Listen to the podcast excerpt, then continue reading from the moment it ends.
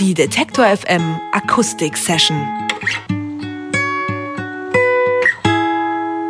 Man kennt ihn als Sänger der Band Tele. In letzter Zeit ist er aber immer öfter allein anzutreffen nämlich unter seinem bürgerlichen Namen Francesco Wilking. Da hat er letztes Jahr ein Soloalbum rausgebracht. Die Zukunft liegt im Schlaf, heißt das. Gerade ist er mit Cat Frankie zusammen auf Tour und legt heute einen kleinen Zwischenstopp bei Detektor FM ein. Ich freue mich sehr, dass er heute hier bei uns im Studio ist, Francesco Wilking. Hallo. Und ich mich erst. Es ist ja jetzt schon ein bisschen her, dass du das Soloalbum rausgebracht hast. Ähm, du warst damit auf Tour, bist es jetzt auch gerade wieder. Wie ist das so ohne deine Band Tele? Vermisst du jetzt die nicht auch mal ein bisschen? Ja, also nicht so richtig, weil wir uns tatsächlich irgendwie sehr oft sehen. Also wir wohnen auch im selben Kiez und ähm, der, der Kontakt ist nicht abgebrochen und ähm, wir saßen jetzt vor kurzem auch zusammen und haben geplant, wie es weitergeht und wir werden uns jetzt irgendwann im Laufe des Jahres zusammensetzen und äh, spielen wieder und ähm, ganz langsam äh, rantasten. Ja, ja, weil, weil wir haben tatsächlich jetzt ein Jahr oder mehr als ein Jahr Pause gemacht und ähm, dann kann man nicht gleich wieder äh, sagen, hier zehn Tage, zehn Songs. da muss man sich erstmal wieder ein bisschen im Proberaum verbarrikadieren ja, genau. wahrscheinlich. Äh, neuerdings holst du dir ja auch immer mal wieder äh, Gesellschaft mit auf die Bühne. Zum einen in Form von Moritz Krämer, zum anderen jetzt eben Cat Frankie, äh, mit der du gerade unterwegs bist. Spielt ihr dann auch richtig zusammen oder spielt jeder so sein Set? Also mit Moritz ähm, ist es so eine Sache, das haben wir jetzt äh, ein bisschen ernster gemacht. Wir haben sozusagen eine Band gegründet, zusammen noch mit, äh, mit Max Schröder, der, den man von Tomte kennt am Schlagzeug. Ähm, das heißt, äh, die höchste Eisenbahn, das ist unsere Band jetzt und, und wir spielen eine kleine Tour im Herbst und mal schauen, vielleicht machen wir dann noch, noch mehr Quatsch. Und äh, mit Cat jetzt, das ist einfach, ähm, ja, so ein zwei Solo-Abend eigentlich, aber äh, das hat sich jetzt so rauskristallisiert bei den vier Konzerten, die wir bis jetzt gespielt haben oder den drei Konzerten, ähm, dass wir uns auch gerne begleiten und gerne was zusammen singen und so und ich glaube, das wächst immer mehr zusammen und wir haben einen riesigen Spaß auf der Bühne auf jeden Fall. Das ist ja auch so ein bisschen der Gedanke von TV Noir, die die Tour jetzt veranstalten, dass man dieses sture eine Band spielt, ihr Set ein bisschen auflockert. Also dass Bands auch mal abwechselnd ein Lied spielen oder sich eben begleiten und dann eben dieses Wohnzimmer-Feeling äh, so ein bisschen auf die Bühne holt. Dieses, wir setzen uns mal ein bisschen zusammen und machen gemeinsam Musik. Fühlst du dich da als Musiker eigentlich wohler in der Form oder ist es dir lieber, wenn jeder sein eigenes Set hat und man den eigenen Ablauf genau weiß? Nee, also das, das, das andere, eben, dass jeder sein eigenes Set hat, das kenne ich ja. Also das ist ja sowas, ähm, was auch schnell in so eine, in so Muster äh, einen reinbringt, von wegen, man spielt einfach und man macht jeden Abend dasselbe und dieselben Ansagen und was weiß ich. Und dieses abwechselnde Ding finde ich sehr inspirierend, weil Cat zum Beispiel im Gegensatz zu mir so eine richtige ähm, Sängerin, Sängerin ist. Richtig so aus voller Kehle und dann äh, ist es schon so was, jemand legt was vor und der andere setzt nicht nur einen drauf, aber ähm, geht mit und so und man stachelt sich gegenseitig an und das finde ich einen sehr schönen Aspekt eigentlich von der Sache. Also ich glaube, wenn es zwei Jungs wären, wäre es noch ein bisschen konkurrenzmäßiger und könnte dann auch unangenehm werden. Wer, wer hat die besten Akkorde drauf? Genau. hey, hier siebener Akkord, genau. kennst du genau. den schon? Wir sprechen gleich noch ein bisschen weiter, wollen aber vorher einen Song hören, hier live im Studio. Was hast du uns mitgebracht? Hast du dich überhaupt schon entschieden? Nee, ich wusste jetzt nicht, dass das so schnell äh, gemacht werden muss, aber ich spiele gerne einen Song mit dem Namen Tunnelhausen.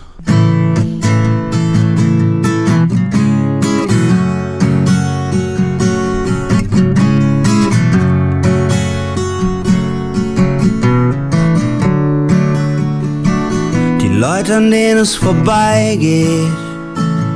Auf meinem Weg nach Hause sehen alle gleich aus, halten Fackeln in die Luft. Jemand kurbelt das Fenster runter. Wir rollen in den Abend. Mit einem Bild pro Minute werden Rücklichter Blutbahn. Die Nacht lässt auf sich warten nach einem so langen Tag.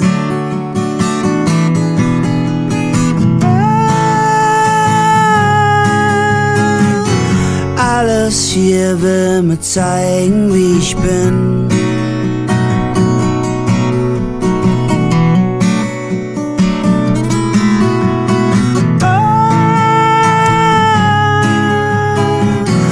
ich tu alles nur um zu beweisen, dass es nicht stimmt.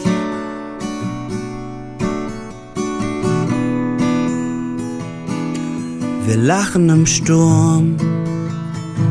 Wir fahren mit 20 Knoten, einer gordischer als der andere, einer an Bord ist sicher krank und steckt alle an. Die Sterne können uns nicht leiden. Sie flackern nur schwach und sehen alle gleich aus. Wer bringt uns an Land? Und vor allem, was hält uns zusammen?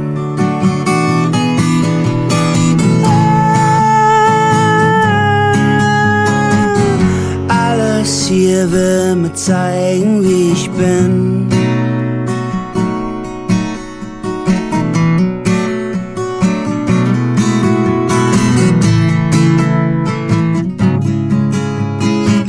Und ich tu alles nur um zu beweisen, dass es nicht stimmt.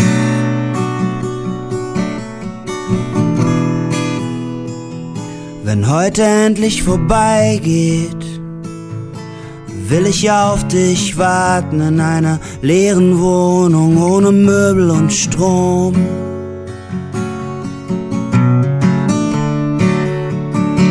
Bis dahin schlag ich die Zeit tot. Auf jeder lauten Straße, nur ihre offenen Arme will ich nicht haben.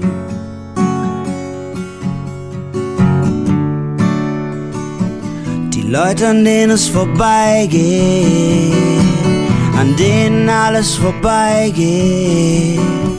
Auf meinem Weg nach Tunnelhausen sehen alle gleich aus.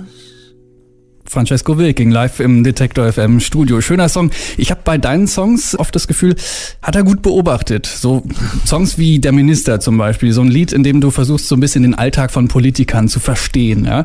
Wie kommt das? Bist du so ein aufmerksamer Beobachter oder in welchen Situationen fallen dir die Ideen für solche Songs ein? Das ist eigentlich nie so, dass mir irgendwie, dass mir eine Idee für einen ganzen Song einfällt. Also jetzt nicht wie bei einem Film, dass man sagt, äh, das ist der Plot und jetzt muss ich schauen, wie ich das von vorne bis hinten erzähle, sondern das ist immer so, mir fällt sowas wie eine Szene ein. Und das war beim, bei dem Lied Der Minister war das auch so. Da habe ich irgendwie so, eine, so ein Gefühl gehabt von einem Typ, der hinten im Auto sitzt und mit seiner Frau telefoniert und vorne sitzt der Fahrer und hat weiße Handschuhe an und draußen schneit's und ähm, und da hat sich irgendwie hat sich dann diese Geschichte daraus entwickelt und ähm, ich glaube, es ist schwierig, auf die Art und Weise einen Roman zu schreiben, weil irgendwann, ähm, irgendwann geht einem die Luft aus, aber bei einem Lied geht es schon. Also ich meine, Lieder sind ja nicht lang. Man hat irgendwie drei, vier Strophen und es nimmt dann so einen Weg und irgendwann setzt man einen Punkt und dann ist der Song fertig. Wobei, so einfach ist es auch wieder nicht. Also manchmal schreibt man eine Strophe ganz schnell in fünf Minuten, die zweite in fünf Tagen, die dritte in fünf Monaten. Und man, ist es, es ist schon richtig Arbeit, oder? Man muss sich dann, wenn du, wie du beschreibst, diese eine Szene erlebst und denkst, hm, könnte vielleicht sich ein Song draus entwickeln, muss man sich dann richtig vornehmen, sich dann hinzusetzen und dazu sich zusätzlich was auszudenken? Ja, das ist auf jeden Fall so. Und das ist aber sehr vertrackt, weil, weil diese erste, dieser erste Funke, diese erste Idee ist eigentlich das Schönste. Ist auch oft das Schönste am ja. Song. Also das ist mir schon auch ganz oft aufgefallen, dass ich ein Lied gehört habe und es gab die erste Line, irgendwie die erste Zeile, haut total rein und der Rest ist dann nur noch. Ah ja, so, da musste sich noch ein paar Strophen ausdenken. Naja, genau, so hinterhergeschrieben irgendwie. Ja. Und ähm, wenn, wenn man Glück hat, dann ist es mehr als das, aber ähm, man hat so einen Einfall und dann guckt man sich den an und denkt, wo könnte das äh, hingehen? Und das ist dann die Arbeit. Also einen Song fertig zu schreiben, ist unglaublich äh, viel Arbeit, finde ich. Also deswegen habe ich auch hunderte von angefangenen Songs und nur ganz wenige, die zu Ende geschrieben sind. Und es gibt ja nicht nur einen Text zu schreiben, da kommt ja natürlich noch die Musik dazu. Dein Soloalbum hast du unglaublich schnell eingespielt. Ihr habt damals zehn Songs in, ich glaube, drei Tagen aufgenommen. Ja, stimmt, ja. Alles live angespielt. Man bekommt immer den Eindruck, so dass es bei Musikern momentan so eine Sehnsucht gibt, beim Aufnehmen so zurück zu den Wurzeln zu gehen. So, also ich meine, wir haben das die Beatles früher gemacht. Die haben sich zusammen ins Studio gestellt und haben ein paar Mal den Song angespielt und irgendwann saß es und dann hat man ja. den Take genommen. Heute am Anfang, am Anfang, also die ersten Beatles-Platten und dann wurde es ja auch immer mehr, immer mehr Spuren. Ich glaube, bei, ja. bei der letzten Platte waren die dann auch schon bei 70 Spuren oder sowas. Ja. Aber die, die gute alte Zeit der, der Vierspur-Rekorder, sagen ja. wir, da war es da war's so. Ähm, und man bekommt so ein bisschen den Eindruck, dass Musiker immer mehr so die Sehnsucht danach haben, zurückzugehen dazu und dieses schnell einspielen, ein Take, keine großen Overdubs oder hier ja. noch äh, die Stimme gerade rücken, hier noch das Schlagzeug gerade rücken. Ist das bei dir auch so? Es ist immer so ein Hin und Her. Also im Moment zum Beispiel habe ich wieder Bock, eine andere Art von Platte zu machen. Eine, die ein bisschen experimenteller ist, wo man wo man schon länger dran sitzt, irgendwie bis man, bis man den Song rausgearbeitet hat. Aber es ist was sehr Schönes, finde ich, ähm, Songs auf das einfachste, einfachst Mögliche runterzureißen. Also dass man sie sozusagen auch genau so, wie sie auf der Platte sind, äh, spielen kann, live zum Beispiel. Und ähm, viele Bands, die eben auf eine andere Art und Weise aufnehmen, die Step by Step, hunderte von Spuren und mit Effekten und sowas, das sind dann zum Teil ganz tolle Platten, aber die brauchen dann wirklich lange Zeit, um sich irgendwie um zu einer Umsetzung, um zu einer Live-Umsetzung zu gelangen, weil das halt schwierig ja, ist. Dann überlegt man sich, was machen wir jetzt mit den 100 Spuren? Wie bringen wir die auf die Bühne? Ähm, was kannst du dich erinnern? Was war so der Song, der für dich am schnellsten entstanden ist? Also oder was war das schnellste, was du je äh, auf die Matte gelegt hast, angefangen von der ersten Songidee bis zum fertigen Song? Das war tatsächlich ein Song auf der auf der letzten Platte. Das war ähm, ein Lied, das nennt sich die blaue Küche. Das war so ein kleiner kleiner Feldversuch, ein Selbstversuch nennt man das.